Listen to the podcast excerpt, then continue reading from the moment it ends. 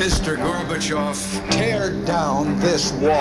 That a plane has crashed into one of the towers of the World Trade Center. Our war is a war against evil. The United States killed Osama bin Laden, leader of Al Qaeda. Make America strong again. What is the Facebook exactly? It's an online directory that connects people through universities and college. Yes, we can. I am here to, to announce my retirement from the game of basketball. Rap star Tupac Shakur died last night. So let's start again. All right, open your eyes. Atlantic Talks. Uma parte grande da subida do nível do mar tem que se compreender que tem a ver com o aquecimento do oceano em si, a água dilata. E, portanto, quando a temperatura do oceano aumenta, o seu volume aumenta. E quando o seu volume aumenta, o nível, a superfície vai ter que subir. Quando nós mudamos um, as condições ambientais e temos espécies que, não, que não, não conseguem sobreviver, nós podemos pensar, ok, mas há outro local em que nós vamos ter espécies que vão aparecer. Eh, talvez houvesse, mas nós tivéssemos milhões de anos para esperar. Ainda estamos longe de uma situação de políticas baseadas em ciência lá profundo, a vaga de fundo, é descarbonização em todo lado. Dos regimes da Ásia à América, da Europa, talvez numa posição mais assumida e mais clara e mais transparente, como sempre, mas eu diria que o, o percurso está marcado. Antes do fim do século, deixará de haver gelo no Ártico, provavelmente. Há anos que estamos avisados para uma verdade inconveniente. As alterações climáticas são reais e têm consequências. Vemo-las tantas vezes em imagens que parecem demasiado distantes. O gelo dos polos a derreter, as neves do Kilimanjaro que já não são eternas, tempestades tropicais nas Américas ou na Ásia com dilúvios e destruição nunca antes vistos. Fogos florestais que consomem áreas impossíveis de visualizar sem recurso a satélites temperaturas recorde, uma após outras, acumulando anos mais quentes após anos mais quentes. Portugal não é alheio a esta sucessão de fenómenos extremos, cada vez mais comuns, nem à cascata de desastres ambientais que os acompanha. Nos últimos anos temos assistido a secas severas, fogos florestais imparáveis, a par de tempestades igualmente extremas, com inundações e enxurradas. Ninguém está nisto sozinho, o planeta é só um, e como dizem os jovens que se têm mobilizado em manifestações climáticas, não há planeta B. Podíamos fazer uma longa lista de sintomas da doença que aflige a Terra, mas como este é um podcast da FLAD, vamos olhar para um ou dois dados recentes do que se está a passar nos Estados Unidos. O passado mês de setembro foi eloquente do ponto de vista de fenómenos climáticos extremos. Fogos devastadores na Califórnia e por toda a costa oeste.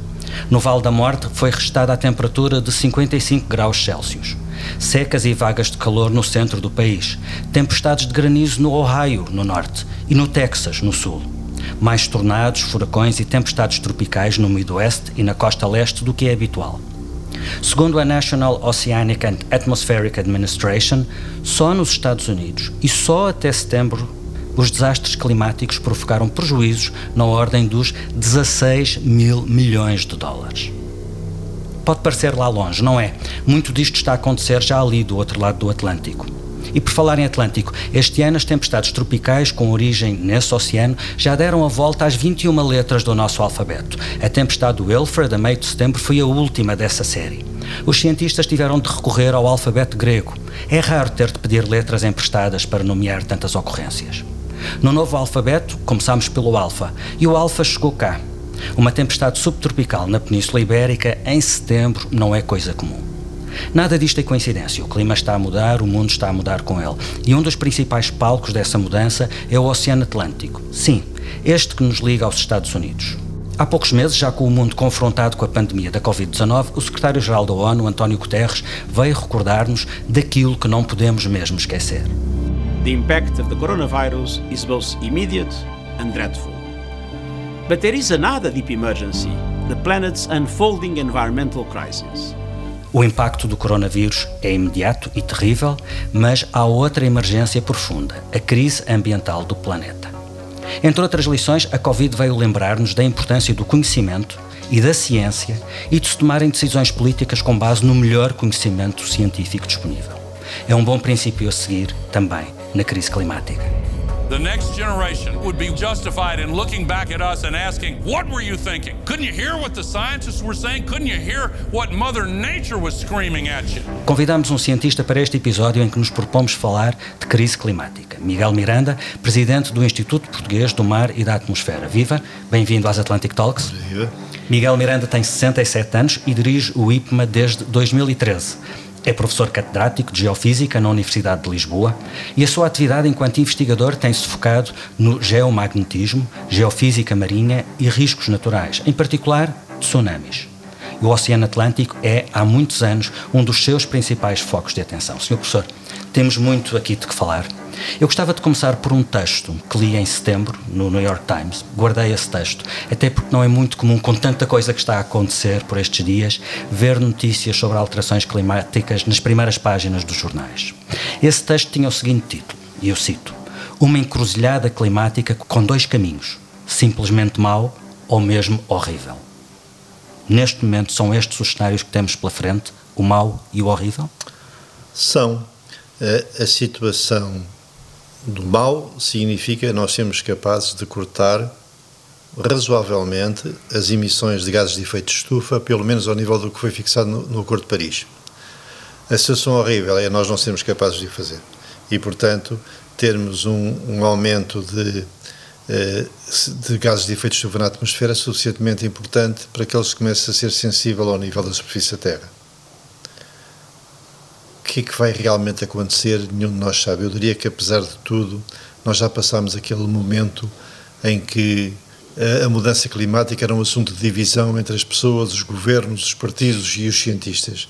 Hoje em dia existe um, a ideia razoavelmente estabelecida de que o fenómeno está cá, está a ficar, ampliou-se significativamente desde os anos 70 do século passado uh, e nós temos que viver com ele, temos que o mitigar. Nesta altura do campeonato já não devia ser necessário fazer aquela distinção básica entre alterações climáticas e o estado do tempo. It's supposed to be 70 degrees today. It's freezing here. Speaking of global warming, where is we need some global warming? It's freezing. O que se estranha é que há líderes políticos que continuam a fazer aquela piada do hoje está tanto frio e ainda falam do aquecimento global. Claro, porque o, existe um, um, desconhecimento básico do ponto de vista científico, qualquer aluno do primeiro ano de uma faculdade de ciências ou de engenharia compreende, e é que eh, a temperatura à superfície da Terra é essencialmente a consequência da temperatura que as massas de ar têm, e não nem da radiação direta, nem do equilíbrio térmico entre a Terra e o, e o espaço exterior. Se não houvesse atmosfera, nós tínhamos temperaturas todas abaixo de zero. Portanto, quando nós temos uma situação, mesmo tendo uma situação de aquecimento, que significa reter na atmosfera mais calor e, portanto, aumentar a temperatura da atmosfera, mesmo assim, haverá zonas que, devido à dinâmica do planeta, podem algumas arrefecer e outras podem aquecer. E depois há outro problema geral, é que nós vivemos num, num, num mundo dinâmico em que nós observamos duas coisas ao mesmo tempo. Uma que é uma tendência e outra que é uma variabilidade. A tendência é a, é a mudança global. A tendência é crescente, é, é, inescapável. Nós tivemos o setembro mais quente de sempre, como penso que já todos sabem. Uh, um bocadinho mais quente que o setembro anterior, um bocadinho mais quente que o, que o é anterior. Sempre um bocadinho, anterior, ano mas sempre um bocadinho mais. Uhum. Essa é a tendência. E depois temos a variabilidade. Uhum. E mesmo na variabilidade, temos uma variabilidade que nesta nossa zona da Terra, que é o Atlântico, que é decadal, ou seja, temos um ciclo de, que, que se designa habitualmente por nau, que é um ciclo de variabilidade decadal, e temos a variabilidade interanual dentro do ano, intraanual, desculpe-me, sazonal, em que, obviamente, temos pequenas variações de temperatura, mas na verdade basta ver como têm evoluído as temperaturas mínimas e as temperaturas máximas para se perceber que nós estamos mesmo com uma tendência de subida inescapável. E como referiu ainda há pouco, desde os anos 70 é bastante evidente a demonstração dessa, dessa, é, dessa tendência. É porque até os anos 70, 80, a grande questão era, eu posso explicar de uma forma simples e penso todos compreendem. Vamos a isso. Onde é que estava a evidência, a evidência experimental que a Terra estava mesmo a aquecer. Como é que nós medíamos a temperatura da Terra? Como é que se mede a temperatura da Terra? Pondo a interrogação. Uh, classicamente, a forma que nós sabíamos fazer era ter estações meteorológicas, estações meteorológicas distribuídas pelo mundo e ver como é que a temperatura nessas estações aumentava. O que se passou é que muitas das estações meteorológicas, inicialmente construídas em zonas não urbanas, foram sendo urbanizadas progressivamente e, portanto, ao fim de algum tempo, era muito difícil de distinguir o que era o sinal que se designava na altura por ilha de calor do sinal que correspondia mesmo a uma, a uma mudança significativa da temperatura à superfície.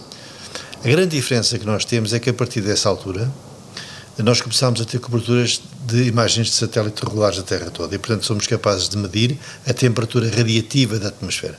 E essa temperatura radiativa uh, passa a, a, publicidade, uma parte dela é calculada aqui no IPMA pelo Landsat, que é, chamada, é uma das chamadas variáveis climáticas essenciais, que é a temperatura à superfície da Terra.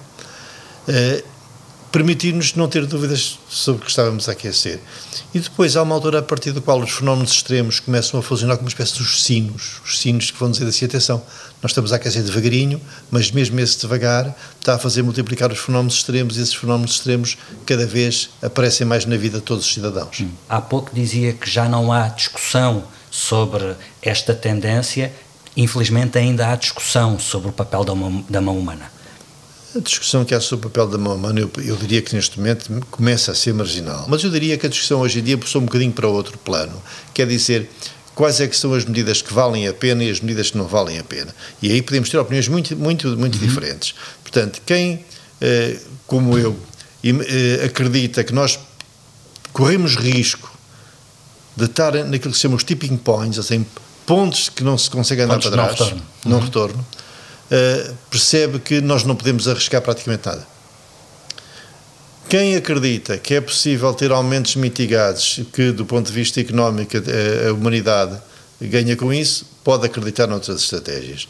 Eh, eu diria que à medida que o tempo passa, cada vez que essas estratégias são mais impossíveis e provavelmente a insistência nelas vai levar à necessidade de medidas mais radicais. E se alguém tem dúvidas sobre este assunto, aconselho que imaginem, vejam e observem o que está a passar-se com a pandemia.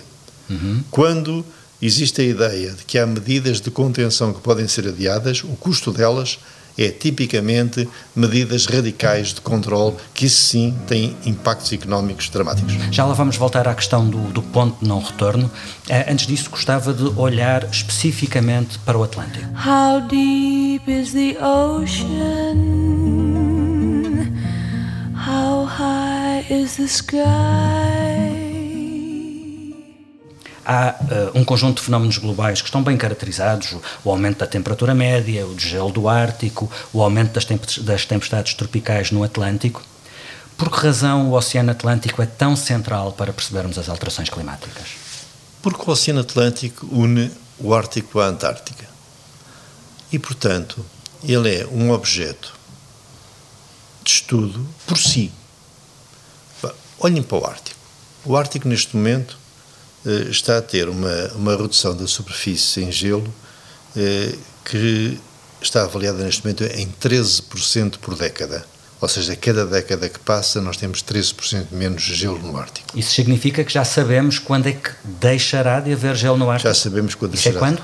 Eu, eu diria que uh, dentro de, antes do fim do século, deixará de haver gelo no Ártico, provavelmente. Uhum. Com a eh, necessária com subida dos, dos, níveis da não, água. O nível da água pode não subir su substancialmente, porque quando nós estamos a falar de gelo que está a sobrenadar na água, isso é como um copo, uma bebida espirituosa, okay. que eu não vou dar exemplos, que tenha um cubo de gelo. O gelo de, como o gelo, a água na forma sólida, tem uma densidade mais baixa, por isso é que os, cubos uhum. de gelo sobrenadam, ela, quando funde, ocupa exatamente o nível de água sobre o qual está. Por isso é que os copos de bebidas espirituosas não entornam. E, e o oceano faz o mesmo. O nosso grande problema do gelo é o gelo continental, o gelo que está em cima de terra, em cima de permafrost. Uhum. Isso é que é uma situação mais complicada e é mais antártica. Uh, no Ártico há impactos muito grandes outros, na biodiversidade, na, no aumento que vai ter de transportes marítimos que vai ser preciso gerir, na apetência que vai haver para a exploração dos recursos naturais que é preciso controlar. E, portanto, mas o Ártico tem o norte e o Ártico está a perder uh, massa de gelo significativamente. No sul tem a Antártica. A Antártica, em particular na, na Península da Amundsen, eh, está a ver reduzida a espessura da camada de gelo de forma significativa. E aí sim estamos a falar de gelo continental e que vai ter impacto significativo na subida do uhum. nível do mar. Uhum. Mas uma parte grande da subida do nível do mar tem que se compreender que tem a ver com o aquecimento do oceano em si. A água dilata. E, portanto, quando a temperatura do oceano aumenta, o seu volume aumenta. E quando o seu volume aumenta, o nível, a superfície vai ter que subir. E aí, mais uma vez, estamos em física básica. Física que qualquer dos nossos uh, jovens colegas do ensino secundário compreende bem. E que é o facto da água ter aquilo que se chama uma capacidade calorífica elevada. É, é a mesma situação eh, que levava a que as pessoas usassem botijas, aqui assim há umas décadas, hum. porque a água consegue conservar o calor muito tempo. Tudo o que se passa é quando nós temos um aporte de, de um transporte, um fluxo de calor para, para a Terra, uma parte muito importante desse calor é armazenado no oceano. Eu penso que a avaliação que se faz hoje em dia é que 90% do calor recebido da Terra é utilizada, é armazenada no oceano, cuja temperatura sobe. Claro que sobe pouco porque ele tem uma grande capacidade calorífica, mas o pouco aparentemente parece estar concentrado nos primeiros 700 metros, o que significa que a zona que é mais alta da atividade económica, de pesca, onde estão, as, onde estão as regiões costeiras, está a sofrer uma alteração que é, é, é muito importante, que é, que é inevitável, ela, ela sim, ainda mais que a atmosférica, inescapável, porque tudo o que já fizemos, mesmo que agora parássemos de fazer é, qualquer, qualquer emissão excessiva de CO2 para a atmosfera, mesmo que parássemos agora, o oceano não ia parar, porque a, a latência do, do, sistema oceânico é muito grande, é um sistema que tem muita inércia, uhum. térmica em particular, e portanto a expansão. Não é desligar o interruptor. Não é desligar o interruptor. Uhum. A expansão térmica do oceano está para ficar, vai continuar, uhum. e, e, é, esse é o aspecto mais, mais dramático. Sabe, sabe que nós temos. As pessoas têm dois, dois mecanismos diferentes para, para compreender o risco. O primeiro é o chamado desastre iminente, ou seja, um sismo. Um sismo, eh, naqueles primeiros instantes em que a pessoa se sente eh, a terra a tremer, eh, tem o pânico do desastre iminente. E o outro é o desastre inevitável, é, é a tragédia grega, é aquele que a gente já sabe que vai acontecer e que mesmo assim não temos capacidade de de, de, de, influenciar de forma a, a, impedir que ela aconteça. Era o que eu estava a pensar. O primeiro uh, induz a ação, provavelmente, de uma forma muito mais eficaz do que o segundo. É? O segundo. E o segundo, mas o segundo induz stress, induz tensão. Uhum. A, a, a, tensão de uma tragédia, em literatura, uhum. é exatamente motivada pela inescapabilidade dos, dos, dos resultados. E, e, o oceano, e o aquecimento do oceano, tem exatamente essas características. É inescapável. Uhum. E quais são as consequências? Já falámos da questão da, da, das zonas costeiras, uh, uh, com, com, com, a subida do nível das águas. Estava a falar também da questão da pesca. Quais são as consequências que estas alterações estão a provocar no Atlântico? O oceano é, é, um, é, um, é um sistema que, que tem uma cadeia trófica complexa. Tem nos níveis mais baixos o plâncton, diversos tipos de plâncton, e depois tem toda uma cadeia de, de espécies que se alimentam sucessivamente nos níveis inferiores. Eh, e o que está a observar com o plâncton, nas suas diferentes formas, tanto o fito como o zoo, é que ele está claramente a deslocar-se, ele está, a ele está a demonstrar uma dinâmica de resposta ao aquecimento do oceano. Está a fugir ao calor? Está, bem, isso não está a fugir, está a aproximar-se, está a mudar-se. Mudar. Está a mudar-se. E, portanto, nós temos, eh, neste momento, eh, uma situação em que, estando a fazer variação da produção primária, atenção que o plâncton é responsável por 50% da produção primária, nós obviamente vamos ter consequências em toda a cadeia até cá acima. E depois, porque as nossas medidas de proteção do oceano são sempre muito, muito complicadas. Porquê? Porque nós, qualquer tendência que nós façamos de reduzir ou aumentar a proteção de uma espécie tem consequências em todas as outras. Uhum. Nós temos climas que estão estabilizados, temos situações sanitárias que estão estabilizadas, nós estamos habituados, nós convivemos com uma multitude enorme de micro-organismos, né? mas nós convivemos com os nossos micro-organismos. E quando nós temos variações significativas de ambiente, claro que a humanidade responde negativamente. É, aliás, a globalização que está em curso desde, há várias, desde algumas décadas é, um, aliás, um grande indutor dessa, dessa situação de fragilidade das populações às ameaças que os outros já estão razoavelmente habituados. Mas notem que o oceano é único. Todo o oceano, o oceano é tudo um e, portanto, ali o oceano já é global antes da Terra ser global. E, portanto, uh, o que se passa é que uma mudança que haja uh, e que está a acontecer apenas na questão de, que é observada no, no, no nível do plâncton vai ser projetada em todas as espécies que estão que dependem seja, em termos de cadeia trófica. Se há um caso de estudo de ameaça à biodiversidade, temos-lo no, no, no, Oceano Atlântico. Quando nós mudamos, quando nós mudamos um, as condições ambientais e temos espécies que, não, que não, não conseguem sobreviver, nós podemos pensar, ok, mas há outro local em que nós vamos ter espécies que vão aparecer. Eh, talvez houvesse, mas nós tivéssemos milhões de anos para esperar. O que se passa é que a nossa taxa de, de, de, de influência no ambiente é tão, tão rápida que não há capacidade do sistema natural se adaptar por si próprio. E, portanto, quando nós destruímos, acabou. Em que medida é que Portugal tem contribuído para o conhecimento sobre o que se está a passar no Atlântico e, e, e todas as consequências daí em termos de alterações climáticas? É, pode parecer estranho, mas eu diria que a, o conhecimento da atmosfera do oceano uh, sedimentou bastante no passado século as relações entre Portugal e os Estados Unidos, por um lado, e já agora entre Portugal e a França, por outro. Uhum. Explique-me um e outro. O da França agora um deixou-me curioso. Um uh, no caso dos Estados Unidos, a situação é simples de compreender. Os Estados Unidos ganham um pouco com o conhecimento que a gente tem do Atlântico. Nós é que ganhamos muito. A Europa é que ganha muito. Contudo, eh, o papel central do, dos Açores levou sempre a que eh, fosse compreendido que este sistema tinha que ser visto dos dois lados e a cooperação científica eh, que acompanhou a cooperação militar, que, que hoje em dia não é tão importante, mas já foi muito importante e o futuro a Deus pertence. Uhum. Essa, essa, essa intensificação foi muito grande e levou, como os Estados Unidos são a maior economia do mundo e como tem seguramente as melhores universidades do mundo, uhum. Uh, levou a que para Portugal fosse muito importante de apostar nessa, nessa, nessa, nessa cooperação. E, e do ponto de vista meteorológico, os, os Estados Unidos tinham uma, um radar nos Açores, um radar meteorológico, aliás, o único radar que existiu no meio do Atlântico desde até há um mês, uh, altura em que foi substituído por nosso radar, mas nas instalações que eram antes de, uh, que foram construídas pela, pela Força Aérea Americana, uhum. Uh, e, e, isso sedimentou, e sedimentou essa, essa relação interatlântica tão grande entre os nossos países.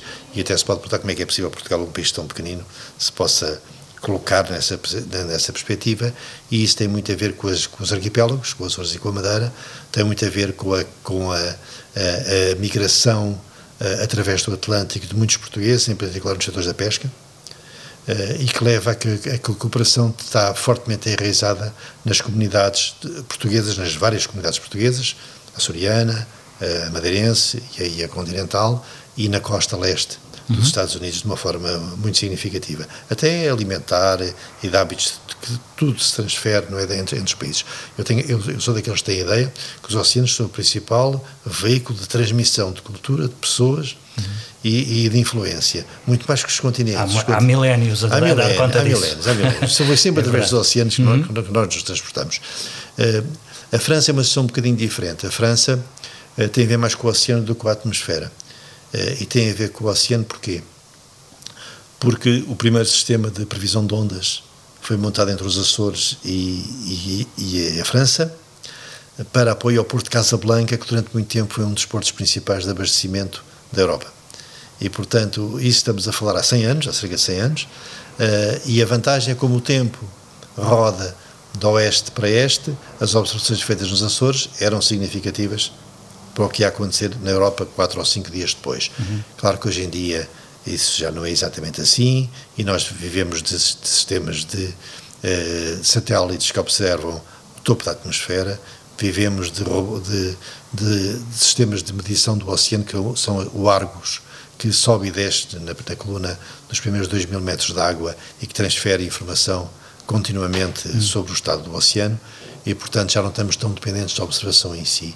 E não estando dependentes da observação, isto, a, a cooperação deixou de ser uma, uma, uma cooperação, digamos, mais, mais uh, observacional de Portugal para ser uma cooperação mais de cooperação científica. Uhum. E não é por acaso, nunca é por acaso, que americanos e franceses acabaram por ter bases militares nos Açores, hoje em dia já com outro tipo de leitura, e que a cooperação científica das nações portuguesas, francesas e americanas progrediu tanto, uhum. porque temos interesses comuns e o Atlântico é, digamos, o nosso berço, é, uhum. o, nosso, é o nosso domínio comum. O Flat Science Award Atlantic 2020 foi para um jovem cientista português, Rui Seabra. Ele tem um projeto para instalar mais de 2 mil sensores em 85 praias rochosas por todo o Atlântico Norte.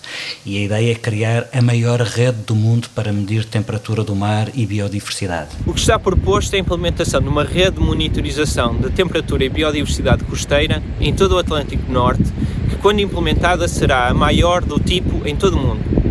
O que é que podemos aprender daqui?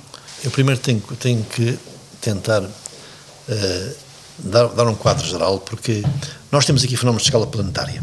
Os fenómenos de escala planetária são normalmente estudados por geofísicos. Pronto, os vários tipos de geofísicos que existem. É a sua praia. Que é a minha praia e, pelos, e, e muitas vezes por, por também pelos engenheiros aeroespaciais. Portanto, estas são as comunidades que estudam os fenómenos planetários. Quem estuda os fenómenos planetários normalmente precisa de medições e de modelos precisa muito de modelos. Porquê? Porque os modelos é que nos deixam, permitem interpretar o que se está a passar. E precisamos de, de, de medições que sejam intercomparáveis. Quando isto é um jargão, que significa quando, por exemplo, nós dizemos, o IPMA diz uma temperatura, não é tirada com o termómetro no carro. É uma temperatura medida a 10 metros de altura, por cima de uma relva de XPTO, etc, etc, etc. E, portanto, quando nós falamos, por exemplo, de temperatura de água no mar, ou falamos de elevação, estamos a falar de, de, de, de 15 metros de profundidade, do nível de referência, fora da agitação, etc. Mas, na verdade, uma parte dos nossos sistemas naturais não estão aí. Isso é para, para quem está a ver o planeta no seu conjunto. Quando nós temos muitos dos nossos sistemas estão nas zonas intertidais, estão nas zonas que estão entre a maré alta e a maré baixa, eh, às vezes, um pouco, às vezes ligeiramente no nível mais inferior ou um bocadinho mais superior, e esses sistemas são críticos para a nossa vida, estão um bocadinho fora dos grandes sistemas e dos grandes modelos. E, e o que se propõe a equipa que recebeu o prémio este ano é exatamente colmatar esta componente. E, portanto, eles vão medir a temperatura nas praias, nas zonas das praias, e podem-me perguntar assim, mas a temperatura de água das zonas das praias não é exatamente a temperatura que o IPMA dá? Não. Uhum. O IPMA dá temperaturas de referência aos 15, aos 15 metros de profundidade, uh, porque é aquilo que tem significado ge uh, geofísico.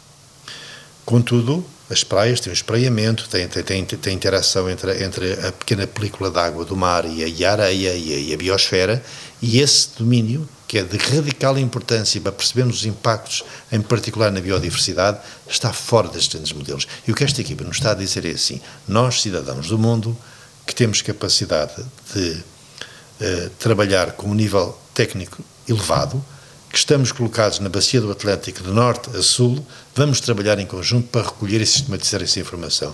Eu diria esse sistema é fundamental porque ele completa os sistemas de escala planetária, que é um bocadinho a nossa praia, que não é praia, nós somos, eles é que são da praia. Mas, portanto, o, e, e isto são dois mundos complementares que nós temos que compreender os dois. E, e, e este segundo mundo começa a ter uma importância muito grande por uma razão que às vezes não sei se, se não escapa um bocadinho à maioria das pessoas, e que é o nível de conhecimento das, das novas gerações é, é, incomensuravelmente superior ao nível de conhecimento das gerações anteriores. Isto não, não, não tem a ver com serem mais inteligentes ou, ou menos inteligentes, tem a ver com, ter, com terem acesso à informação de uma forma simples, rápida e económica. A, a comunicação de dados que aqui assim há, há 10 anos, quando eu entrei aqui, era uma enorme preocupação em termos de custos, deixou de ser uma coisa tão importante em termos de custos. Portanto, aumentando-se o conhecimento, aumentando-se a velocidade de transmissão de informação, é natural que nós estejamos a abrir um campo imenso que vai ter uma importância fundamental no futuro, a que se chama muitas vezes ciência cidadã, em que todos nós vamos participar nos todos os sistemas com que a humanidade vai observar a Terra uhum. nas, nas, diferentes escalas, nos diferentes locais, e somos capazes de fazer de uma forma tão sistemática que essas medições vão ter realmente significado para sabermos exatamente o que é que está a acontecer. Uhum. Uh, falou agora na, no, em fenómenos planetários e eu questiono-me o que é que as grandes chuvadas e tempestades que têm acossado a costa leste dos Estados Unidos, o que é que os gigantescos fogos da Califórnia, o que é que os liga? Estão ligados? E o que é que os liga aos fenómenos que nós vemos cá, deste lado do Atlântico? Vamos começar pelo primeiro. As, os grandes tempestades do, do Atlântico. More than 40 million Americans at risk for flooding or severe storms today. The culprit, three storms stretching from the Midwest to the eastern seaboard, including the remains of Tropical Storm Bill. And Rob is tracking it all for us. Rob, good morning. Good morning, Dan. Bill has held together remarkably well over the past several days. Now moving to the northeast with some heavier rain, another pulse of some energy rolling through Chicago last night, and there's your third Midwest storm. All of these firing up rough weather last night. A situação atual, devo dizer que não é particularmente otimista. Eh, Nas estimativas que se fazem, eh. É que um acontecimento de uma inundação costeira motivado pela interação entre um grande furacão e a Terra, eh, que aconteceria no passado cada 100 anos, pode estar agora a acontecer cada ano. Eh, isso significa que os nossos sistemas de utilização da Terra não estão adequados. Nós não estamos preparados em termos de construção, de pessoas, de cidades, de gerir uma coisa que era centenária a ser anual. Estamos a falar de uma banalização da catástrofe. Uma banalização e de uma alteração evidente que vai ter que haver sob a ocupação do solo. Uhum. Uh, e, e, nós aqui, aqui na nossa latitude estamos muito mais protegidos, obviamente não estamos na Flórida, mas apesar de estarmos mais protegidos, eu, uh, sem querer criar nenhum tipo de pânico, não é nada do género, diria que chama a atenção que nos nove anos que estou aqui, os últimos três tiveram um grande acontecimento por ano. Uhum. E o anterior, em Portugal. Em Portugal. E o, e o anterior foi há cinco anos. Uhum. E, portanto, a taxa de, de, de incremento parece ser elevada. Uhum. Uh, e nós temos neste momento, tivemos com o Leslie, o primeiro, desculpem a expressão em inglês, landing, que foi observado do, do Leslie na zona da Figueira da Foz, que o impacto uhum. se conhece, e se perguntar se uh, as, as populações da Figueira da Foz e das zonas costeiras estão preparadas para este tipo de acontecimentos? Eu diria que não. Ficou e bastante evidente. Uhum. Não estamos preparados porque nós estivemos no passado e, portanto, as nossas casas não estão desenhadas para isso, nem os nossos hábitos de proteção. Vamos ter que alterar. Os focos florestais é uma situação também do mesmo tipo e também tem a ver com a mudança climática. Porque o fogo florestal é sempre uma desadequação entre, o, entre a situação do coberto rural e florestal de uma certa região e o clima que tem. É uma desadequação. Em que, o, em que a situação de, de clima conduz a que qualquer fogo que seja iniciado dificilmente é travado. O, os mecanismos que nós temos para responder a isso são difíceis e, e vejamos que exigem uma, uma, uma capacidade de atuação rápida e em força das, dos sistemas de mitigação exige, mais uma vez, alteração da forma de ocupação do solo. Uhum. Uh, a Califórnia teve este ano uma situação de, em que a palavra dramática já não tem sentido, tem que se perceber que morreu mais de uma centena de pessoas, portanto, estamos a falar de um Estado que é grande, mas não assim tão grande e que foi fortemente afetado. Over to California now, where wildfires have forced more than 8,000 people from their homes. The Apple Fire has now burned more than 20,000 acres in Southern California, sending smoke as far as Tucson, Arizona. And three fires in Northern California are now so big they're visible from space. Tinha uma situação em que uma parte do território é ocupado por, por parques naturais e, portanto, que à partida até estariam mais bem defendidos mas a verdade o que se mostra é que se a tendência de aumento de temperatura se mantiver, se a tendência de perca de precipitação nestas latitudes se mantiver, acontece lá e acontece cá, o, o, o aumento do, do, do, vento também acontece lá e acontece cá, eh, essa, essa, esse conjunto de efeitos conjugados vai aumentar este tipo de fenómenos até que o sistema natural, como eu costumo dizer, se adapte e, portanto, ou se altere ou se reorganize, mas vai ser preciso ter para estes fenómenos o mesmo tipo de atenção que nós tivemos para ir da Lua. Quer dizer, a humanidade, às vezes, tem necessidade de projetos que sejam de grande ambição. E os projetos de grande ambição sempre foram vistos como projetos tecnologicamente fortes e apoiadas em áreas duras do conhecimento científico, quer seja a fusão uh, nuclear controlada, quer seja uh, a física das partículas elementares, uh, quer seja o conhecimento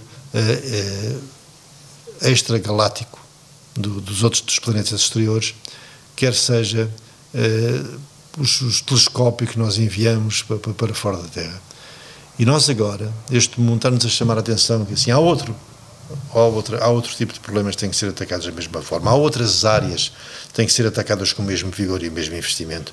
E essas áreas têm a ver com o nosso planeta. Sabe que existe uma, há muita gente que diz que eh, o planeta Terra não se devia chamar planeta Terra, mas planeta Oceano tem mais oceano que Terra. E eu responderei: o planeta Terra não é Terra por causa da Terra. Nós temos ele chama-se Terra porque ele é a nossa Terra. E, portanto, isto é mesmo a nossa Terra. Mesmo que haja comunidades de, de terráqueos que, num futuro longínquo ou próximo, vão para fazer colonização de outros planetas, esta será sempre a nossa Terra. E é por isso que ele é Terra, com T. O que me está a dizer sobre um, o caminho que as coisas levam é que não basta uh, uh, contrariar, uh, mudar comportamentos para tentar contrariar as alterações climáticas, é preciso também, ao mesmo tempo, aprendermos a viver com as alterações climáticas. Ah, Ou seja, porque há uma parte, e voltamos ao ponto de que falávamos mais no início da conversa, há uma parte em que já passamos o ponto de não retorno. E é preciso aprender a viver com as consequências. Sem qualquer dúvida, sem qualquer dúvida. Nós vamos ter que aprender a viver com as consequências. Atenção que haverá umas consequências que são negativas e outras que até podem ser positivas. A melhoria do, do, do, do estado do clima no norte da Europa tem vantagens do ponto de vista agrícola, por exemplo. Quer dizer, eh, mais, do ponto de vista económico, temos mesmo que até que saber tirar partido das mudanças no ponto de vista positivo, que oportunidades é que as mudanças dão para os jovens, para as empresas, tem, tem que ser pensado, não pode ser só do ponto de vista negativo. Por tudo o que é inexorável tem esses dois vetores. Um é que não há nenhuma ação humana que os possa parar. E o segundo é que nós temos que ver sempre os aspectos positivos, mesmo nos tempos mais difíceis. Uh, agora, nada disto impede que nós não compreendamos que nós temos o acordo para o grau e meio, já se, quem fala se calhar chegar aos dois graus é inevitável, mas atenção, uh, haverá um ponto a partir do qual não há volta para trás. E quando não houver volta para trás, pode não haver nenhuma forma de sobrevivermos com esse clima na, na Terra.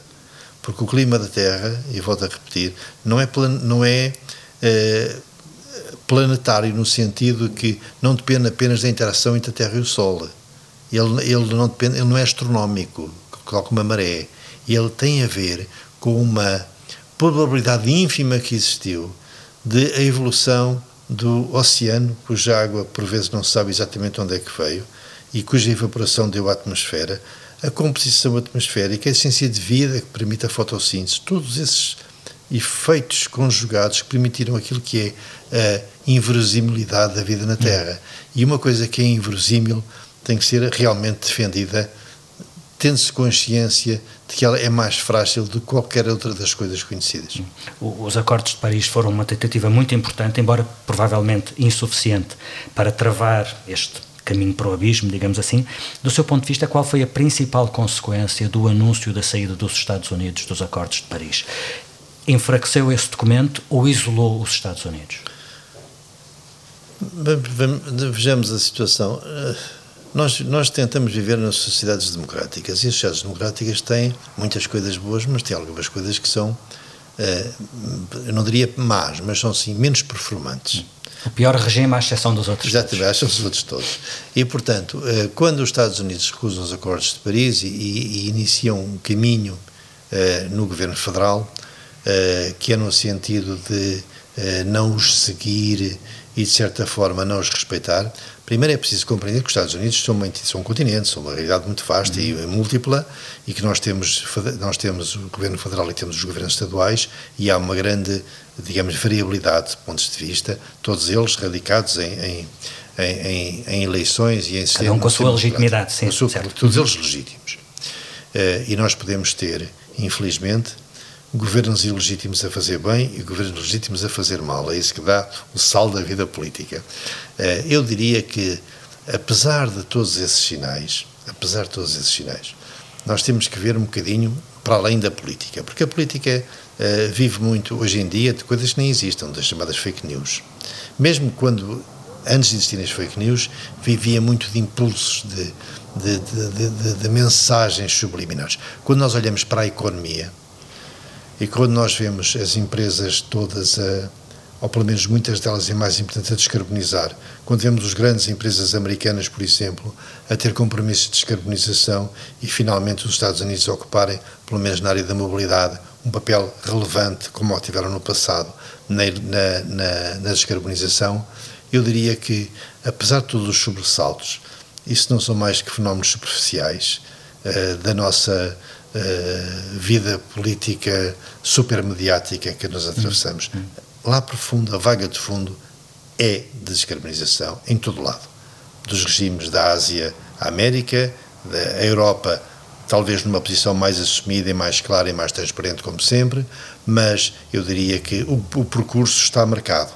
E haverá sempre um momento a partir do qual quem vai decidir é o cidadão. O que é que ele quer, o que é que ele vota, o que é que ele escolhe, o que é que ele compra. Hum. E eu diria que é aí que a verdadeira batalha se trava. Quando... A Covid ajudou a recentrar a atenção na necessidade de políticas públicas com base em evidência, na melhor evidência científica existente. A Ajudou a contrariar um, um certo afastamento de, de, algumas correntes políticas em relação à, à, à decisão com base em, em conhecimento Essencialmente na medida em que eh, as pessoas, os cidadãos, começam a não aceitar eh, decisões que não têm nenhum tipo de, de, de base. Sente poderem... essa pulsão profunda nas sociedades. Vê isso, apesar do, do show-off político que possa existir, off, sente que nas sociedades existe essa há essa adesão à necessidade de políticas com base em conhecimento científico. E devo-lhe dizer que ainda estamos longe de uma situação de políticas baseadas em ciência e que para chegarmos lá vai ser também preciso resolver um outro problema que é igualmente complexo e que é não nos esquecermos que a ciência é sempre provisória. Não há verdades científicas que não sejam contingentes. E enquanto que a política tem que ser sempre assertiva, porque ela se baseia-se em convicções. E, portanto. Há uma assimetria uma que favorece um lado e desfavorece o outro. Portanto, é necessário absolutamente vivermos e sabermos capazes de compreendermos a, a debilidade inerente à ciência e as suas enormes vantagens e a debilidade inerente à política e as suas enormes vantagens. Quando nós dizemos, e quando eu digo, por exemplo, e outros, e outros que a mudança climática é um problema político, não é um problema político no sentido que nós devemos convencer os políticos, esqueçam. Não vale a pena convencer políticos. É um problema político no sentido que nós devemos convencer cidadãos porque os políticos exprimem da melhor maneira possível essas necessidades, ambições e desejos dos cidadãos. E, portanto, o nosso papel não é termos dirigentes políticos muito, muito sapientes e que vamos fazer muitos cursos, tudo e mais alguma coisa, é nós termos cidadãos informados, é termos conhecimento suficientemente repartido para que a seguir o sistema político de forma natural espelhe e espalhe essas convicções. Muito bem, no final destas conversas proponho sempre aos convidados um jogo de palavras. Peço-lhe que responda ao que eu vou dizendo com a primeira coisa que lhe venha à cabeça. Um, Casa Branca. Uh, Washington. Green New Deal. Perspectiva europeia. Al Gore. bifurcação mal compreendida. Açores. No centro do mundo, se assim que conseguir estar. Nações Unidas. Um esforço de mais de um século que precisa se reinventar para ser melhor. Professor Miguel Miranda, mais uma vez, muito obrigado pela sua disponibilidade. Atlantic Talks é um podcast da Fundação Luso-Americana para o Desenvolvimento. A produção áudio é do Paulo Castanheiro, eu sou Felipe Santos Costa. Voltamos na próxima semana com outro convidado e já a seguir pode ouvir alguns segundos dessa conversa. O exemplo mais famoso e mais antigo é o Joaquim Almeida, que foi atravessou o Atlântico e lá foi ele tentar a sua chance. Aqui o circuito era feito ao contrário, é vou trazer a Portugal os grandes casting directors mundiais e organizo um evento, portanto acabo por aproveitar e promover Portugal também e divulgar Portugal também e vou sentá-los em frente aos atores que eu acho que têm uh, os skills para se candidatarem a uma carreira internacional. Até lá.